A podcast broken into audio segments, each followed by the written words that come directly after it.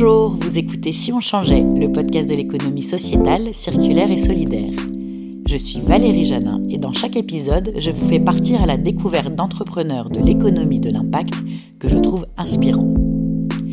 Chaque année, 90 millions de tonnes de poissons, mollusques et autres animaux aquatiques sont pêchés en moyenne dans le monde. 18 tonnes de poissons, soit un cinquième de la pêche mondiale, ne finissent pas dans nos assiettes, mais sont réduites en huile ou en farine afin de nourrir les poissons d'élevage. Avec l'augmentation de la population et par là même l'augmentation du besoin en protéines, quelques startups se sont lancées dans l'élevage d'insectes à une échelle industrielle pour compenser ce besoin. La France dans ce domaine est d'ailleurs à la pointe de cette nouvelle industrie. J'ai passé six mois de mission chez l'une d'entre elles, Innovafeed. J'ai interviewé Clément Ray, l'un de ses trois cofondateurs. Bonjour Clément et merci de me recevoir pour un épisode de Si on changeait. Salut Valérie. Tu es donc le cofondateur euh, avec euh, Aude et Bastien de Innovafeed. Avant de rentrer dans le vif du sujet de ce qu'est Innovafeed, est-ce que tu veux nous expliquer ton parcours et comment tu es arrivé à cofonder cette entreprise? Avec plaisir. J'ai cofondé Innovafeed il y a maintenant bientôt 5 ans. Euh, a commencé l'aventure en, en, mai 2016. Et euh, avant cela, je travaillais dans, une, un cabinet de conseil en stratégie. Je travaillais chez McKinsey. Et j'ai une formation d'ingénieur. Euh, je pense pourquoi est-ce qu'il y a 5 ans, on, a eu envie euh, de fonder Innovafeed? Probablement parce que tout d'abord, c'était euh, un moment de notre vie euh, où on voulait utiliser euh, ce qu'on avait commencé à apprendre dans nos vies précédentes et également notre énergie pour un projet qui nous tenait vraiment à corps, dont on pouvait vraiment être fiers, dans lequel on avait envie de s'investir pleinement pour en faire quelque chose de bien. On voulait en fait euh, utiliser notre énergie en étant certain qu'on l'utilisait au bon endroit. Alors, tu peux préciser bon endroit euh... Et bien quelque part, le, le, se dire que euh, quelque chose euh, dont on était fier, se dire que ça avait un impact positif, que c'était en ligne avec nos valeurs, et euh, indépendamment presque du, euh, succès euh, de, ce projet, de dire on n'aurait en tous les cas aucun regret, parce qu'on aurait donné tout ce qu'on avait dans, quelque chose qui, ferait évoluer les choses dans le bon sens, créer de la valeur environnementale, de la valeur sociale. Et, et quelque part, pourquoi est-ce qu'on a, on a choisi ce projet? Je pense qu'on avait regardé différents thèmes. Et on s'est rendu compte qu'il y avait quand même beaucoup d'énergie qui était euh, utilisée euh, dans le développement de projets, dans le digital, dans le numérique, qui étaient les grandes, les grandes tendances d'aujourd'hui, mais qu'il y avait aussi des, besoins de base, notamment la nourriture, hein, sur lesquels il y avait besoin de, beaucoup d'innovation. Euh, rendre notre système alimentaire plus durable, hein, c'était un immense défi. On a besoin d'en réduire l'intensité carbone, d'en réduire l'impact sur la biodiversité. Et on avait entendu euh, que l'insecte euh, pouvait jouer un rôle dans cette, euh, cette révolution. On ne savait pas trop en quel sens.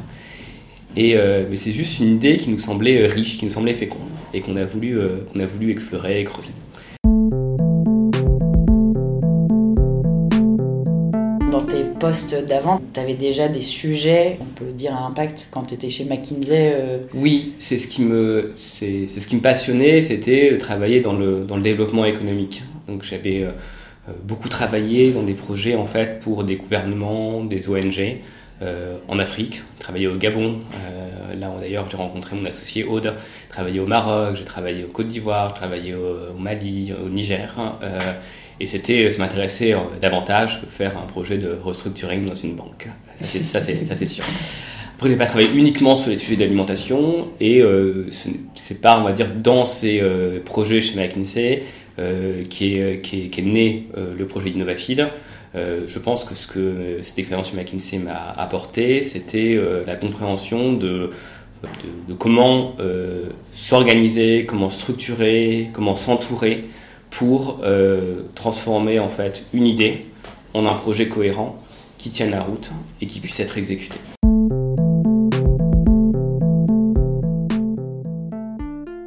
Et donc, on n'a pas du tout parlé de ce qu'est fait Innovafeed, même si on a tourné autour du sujet. Donc, c'est euh, une entreprise biotechnique qui fait des insectes pour l'alimentation animale. C'est qu'on euh, redonne à l'insecte exactement euh, le rôle qu'il est dans la nature. On le replace au cœur de notre système alimentaire.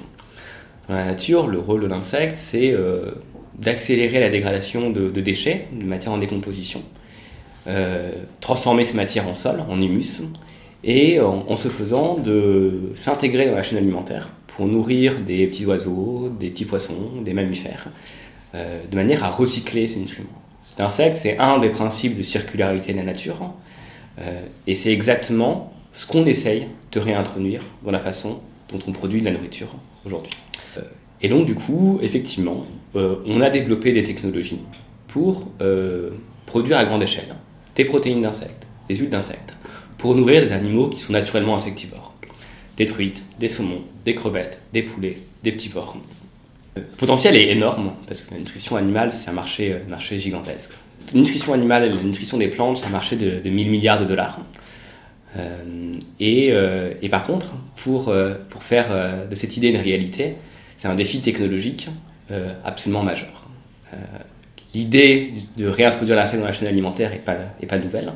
Ce qui est nouveau, c'est l'échelle à laquelle on est en train de le faire.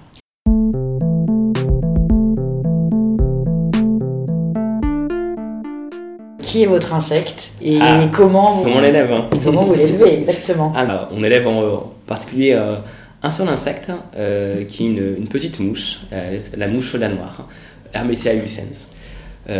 Et c'est un insecte qu'on a sélectionné, optimisé, parce qu'elle répond de façon parfaite aux besoins nutritionnels des animaux qui se nourrissent de nos protéines.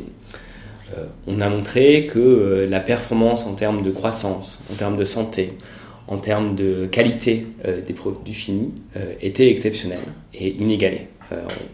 Et ça, c'est très important dans le modèle. C'est que les truites qui se nourrissent des saumons qui se nourrissent des, des, crevettes soient en meilleure santé, grandissent mieux, soient des produits de meilleure qualité, ce qui permet, in fine, de créer de la valeur.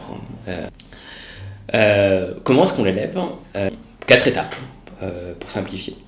Une première étape où on récupère euh, des coproduits qui nous servent comme, euh, comme aliment des insectes. On a une deuxième étape, une étape de croissance de ces insectes. On passe du stade d'œuf au stade d'insectes matures en une grosse semaine. très rapide, ce qui permet en fait d'avoir également des performances de productivité fortes. Et cette étape est très très intense en technologie, très automatisée. On part de l'œuf, on arrive à des larves matures qui sont ensuite récoltées et transformées. C'est des étapes qui, auxquelles on a dû inventer plein de choses. Comment on fait pour manipuler les larves? Comment est-ce qu'on fait pour, pour euh, s'assurer en fait qu'elles sont, euh, que leurs conditions de croissance se, se, passent bien? Parce que tout se fait sans aucune intervention humaine. Troisième étape où on transforme la majorité de ces larves, 99,5% de ces larves, en produits finis. En protéines pour les poissons, en huile pour les volailles euh, ou pour les porcs. Euh, et euh, ça, c'est une étape un peu plus standard en termes de technologie, un peu plus classique, parce qu'il y avait des techniques qui, qui existaient qu'on a fait qu'adapter, mais qui sont très importantes pour maintenir la qualité nutritionnelle de nos produits. Après, on a une quatrième étape, où, une étape de reproduction. On n'a pas en fait transformé 100% de nos larves, on a transformé 99,5% de nos larves. Et il nous en reste 0,5 que l'on pousse jusqu'à l'âge adulte, à travers un stade intermédiaire de cocon, desquels émergent les mouches, qui se reproduisent, qui pondent des œufs, qui sont nécessaires pour les générations suivantes de larves, de manière à fermer la boucle. Chaque mouche font euh, pas loin de, de, 1000 œufs. Et, euh, mais cette dernière étape est effectivement aussi euh, extrêmement intense en technologie, extrêmement complexe, où elle est très automatisée. Pour te donner juste un chiffre, sur une dernière usine, on, récolte 20 000 œufs d'insectes chaque seconde. oui, donc de quoi faire beaucoup de mouches. Enfin, beaucoup de larves, hein. beaucoup, de, beaucoup, de, protéines et beaucoup d'aliments pour, beaucoup d'aliments durables pour les, pour, les, pour les saumons, effectivement.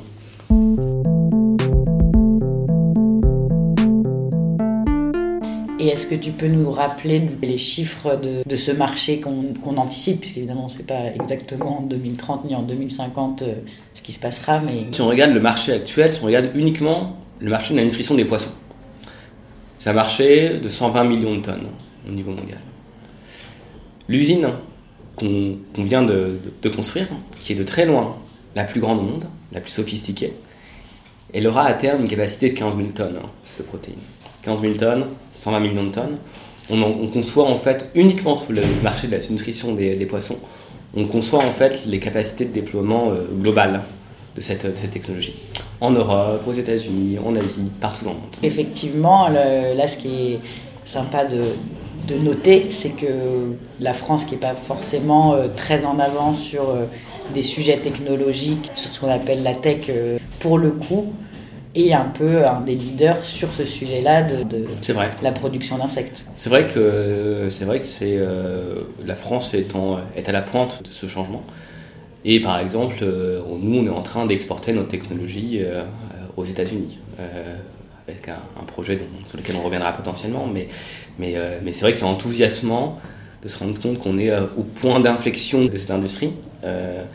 Les protéines d'insectes ont été autorisées en nutrition animale en 2017, mi-2017. Beaucoup d'investissements ont été faits euh, dans le développement euh, technologique. Euh, aujourd'hui, chez Novafeed, on est à peu près 150, mais sur ces 150 personnes, il y, a, on est, il y a plus de 80 personnes qui sont scientifiques, biologistes, ingénieurs, docteurs, et qui travaillent sur, vraiment sur le développement de cette technologie à grande échelle. Et dire que euh, ce qui a été développé euh, est arrivé à maturité. Euh, à travers ce premier site de très grande, de très grande ampleur qu'on a construit dans le nord de la France et qu'il est aujourd'hui en fait temps de le de déployer et, et d'avoir de l'impact partout dans le monde.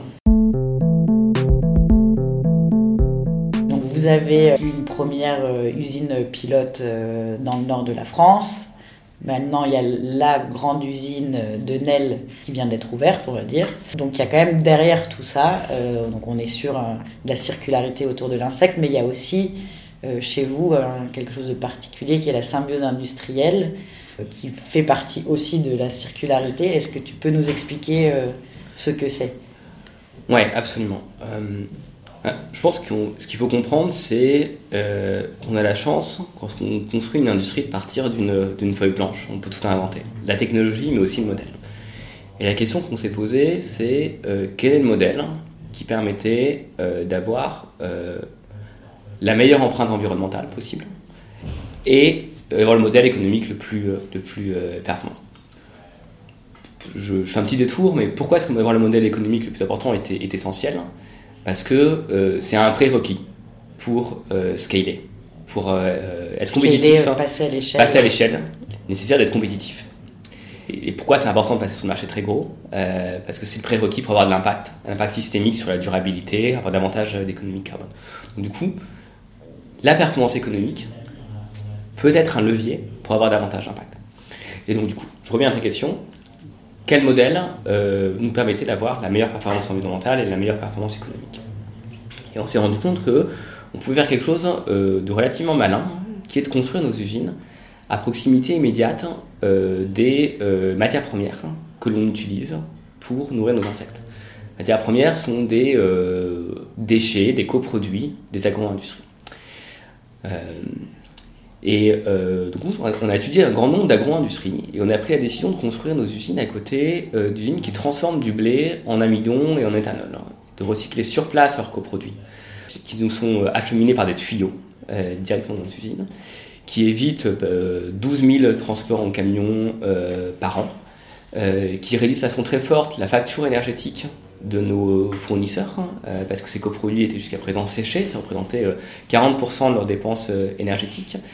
Et également, euh, cette intégration industrielle permet euh, d'avoir accès à des sources d'énergie qu'on appelle fatales, c'est-à-dire d'énergie qui était perdue, dissipée dans l'atmosphère, qu'on a la possibilité de récupérer pour l'utiliser dans notre process. Ensemble, ces synergies logistiques de euh, non-séchage des coproduits et de récupération de ces énergies fatales permet de réduire de 80% l'impact environnemental d'Innovafin. 80%, ça permet d'avoir la meilleure performance environnementale de notre industrie. Et ça permet d'économiser 57 000 tonnes de carbone chaque année sur chacun de nos sites. C'est absolument massif hein. euh, et c'est à la fois quelque chose dont on est, dont on est très fier et quelque chose qui aujourd'hui euh, confère un atout euh, à Innovafit. On a un moment d'Innovafid de, aussi où il vient de se passer un autre passage à l'échelle. Donc l'usine de Nel, qui est donc la plus grande usine est fini et vous venez de, de lever de, l'argent pour, euh, et vous avez annoncé un partenariat avec un, dont tu vas nous parler, avec un, gros acteur américain pour lancer une autre usine euh, là-bas. Et est-ce que tu peux nous expliquer, enfin je ne sais pas à quel stade vous en êtes, mais euh, bah, le, comment va marcher cette symbiose-là là-bas et quel est le, donc, ce développement-là Absolument. tout d'abord, on est vraiment dans une accélération du, de notre industrie. On a un point, un point d'inflexion et Innovafeed a la volonté d'être le leader mondial de cette industrie. On pense qu'on a développé la meilleure technologie, qu'on a le modèle le plus environnementalement possible. Et du coup, euh, on pense aussi que aujourd'hui, c'est plus les gros qui mangent les petits, mais c'est les rapides qui, qui mangent les lents. Euh, et donc, on, cherche à déployer euh, rapidement notre industrie, nos technologies. Oui, parce qu'en 5 ans, c'est quand même très rapide déjà. Ouais. On a construit aujourd'hui la plus grande usine du monde. Ça montre que notre technologie est mature et on cherche à la déployer. Pour cela, euh, on a réalisé une nouvelle opération de financement qu'on a annoncé à la fin de l'année dernière de 140 millions d'euros qui va nous permettre de réaliser plusieurs nouveaux projets.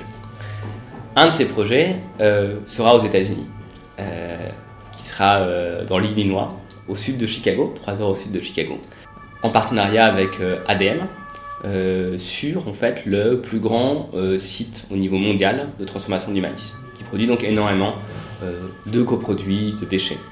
Euh, qui nous serviront euh, d'aliments pour euh, nourrir nos insectes. Déchets que l'on recyclera à travers nos procédés. ADM va arrêter de sécher certains de ces produits, vont nous les envoyer par tuyau, des potentiels énormes parce qu'il y a 2 millions de tonnes de coproduits qui sont disponibles chaque année. et également, on va récupérer l'énergie fatale qui viendra en du process ADM, 27 MW. 25 MW, il faut comprendre que c'est l'équivalent de la consommation de 2700 euh, ménages en fait. Hein. Donc c'est euh, absolument massif, les quantités d'énergie que l'on peut récupérer.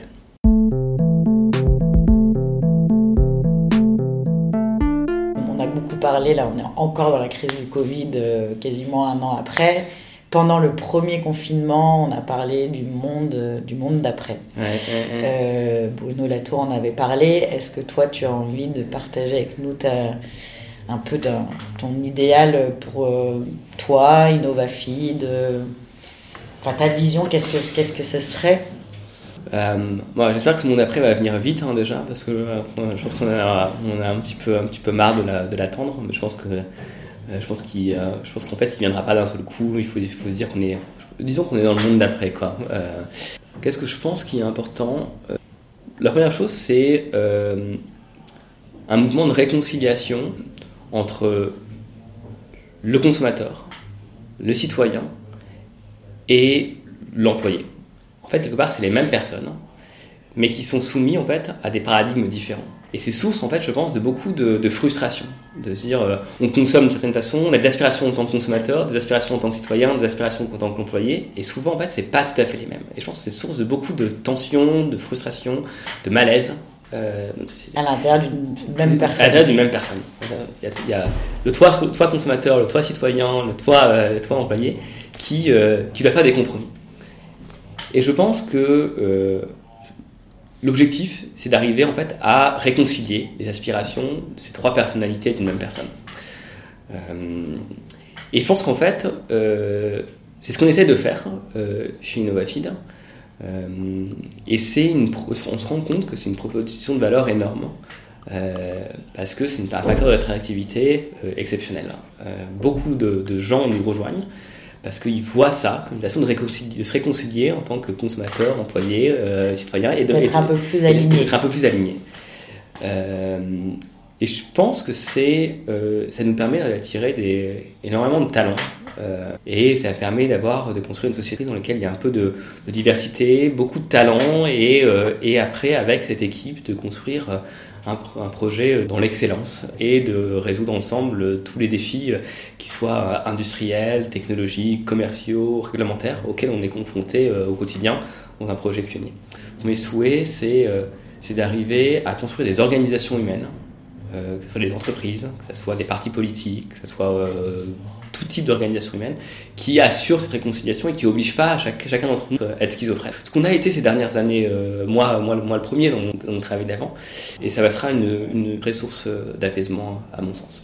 Et je vois le mouvement en fait, euh, je vois le mouvement prendre, je vois le mouvement s'accélérer. Moi, je suis je pense que les jeunes qui arrivent sur le marché du travail aujourd'hui n'ont pas les mêmes aspirations que, que celles qu'on avait il y, a, il y a 10, 15, 10, 15 ans. Hum, un exemple qui m'a frappé, c'est euh, quelqu'un qui était en stage chez nous, en stage de césure, hein, et qui avait le stage de ses rêves euh, dans l'industrie dans laquelle il rêvait, euh, qui était à, Singapour.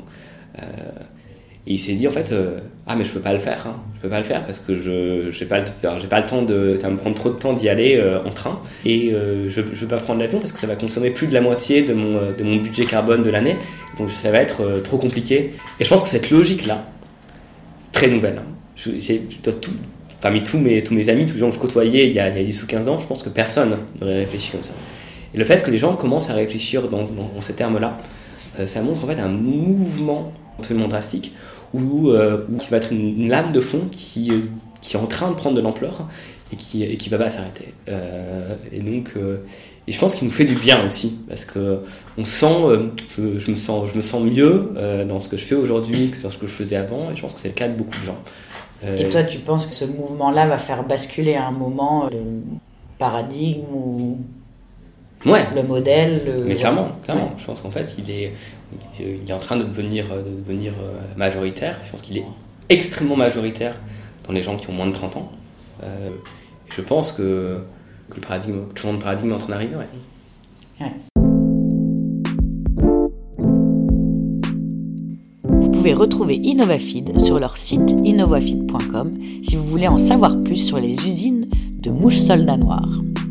Merci à Clément pour son temps, à Arnaud pour la musique et à Marie pour le graphisme. Vous pouvez vous abonner à Si on changeait sur votre application de podcast ou sur votre plateforme de streaming. Et n'hésitez pas à le partager s'il vous plaît. À bientôt pour un nouvel épisode. Merci beaucoup Clément. Bah, J'en prie Valérie, un grand plaisir.